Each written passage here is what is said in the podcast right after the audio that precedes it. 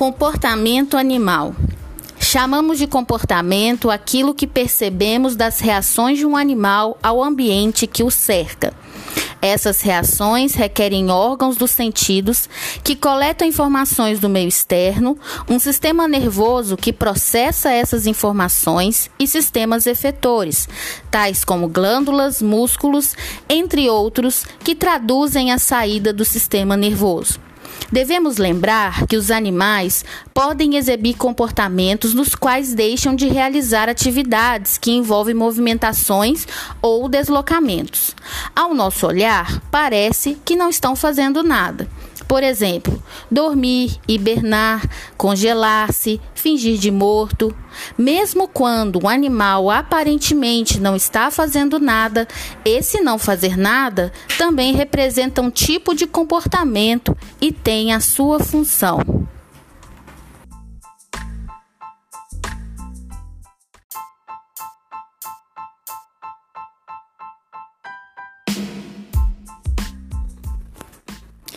Os animais frequentemente respondem a apenas uma parte reduzida da informação disponível através de seus órgãos sensoriais, de tal modo que a informação irrelevante para a resposta do animal seja filtrada. Quando os órgãos sensoriais são responsáveis por uma grande parte da filtragem sensorial, o sistema nervoso central ou cérebro podem ser relativamente não especializados, como é o caso de muitos invertebrados. Por outro lado, os órgãos sensoriais dos mamíferos filtram relativamente pouco, embora o façam, deixando a maior parte da avaliação para o cérebro. No cérebro dos vertebrados, foi possível mapear as áreas do córtex cerebral de acordo com suas funções.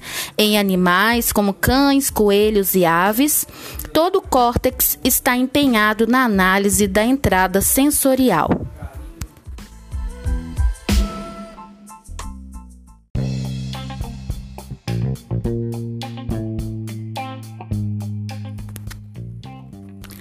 A motivação de um animal, isto é, a prontidão com que responde ou a tendência a se comportar de determinados modos não permanecem constantes, mas podem ser alteradas conforme o estado hormonal do animal, seu grau de fome, o período do dia, o comportamento precedente e muitos outros fatores ambientais. Em alguns poucos casos, demonstrou-se que a redução na responsividade dependia de estímulos sensoriais. Numerosos especialistas sugerem que o comportamento dos animais é organizado para garantir um estado fisiológico estável ou ótimo. Sabe-se que o hipotálamo dos cérebros de vertebrados regula a responsividade desse tipo, apresenta centros que controlam os níveis das substâncias que circulam no sangue. Assim, uma região controla a alimentação e é sensível a níveis de glicose. Quando tal região é destruída em ratos, eles comem demais e se tornam obesos.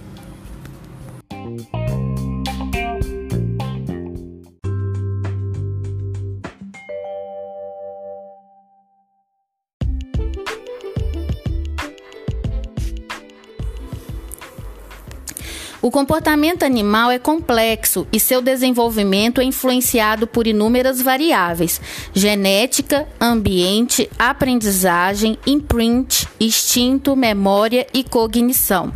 Como resultado da interação entre componentes genéticos e ambientais, observamos animais exibindo seu repertório comportamental.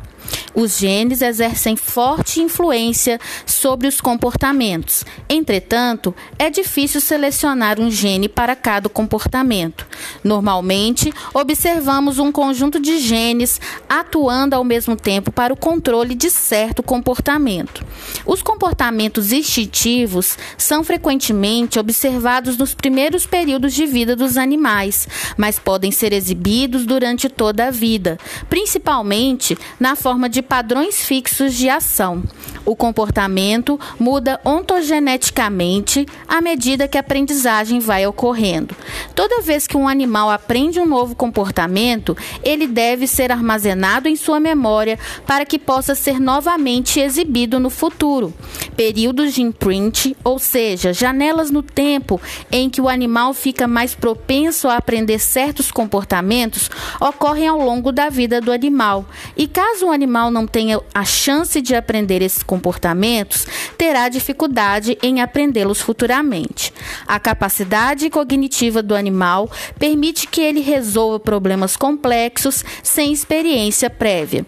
Para entender um comportamento, devemos investigá-lo sob diferentes enfoques: causa, desenvolvimento, evolução e função.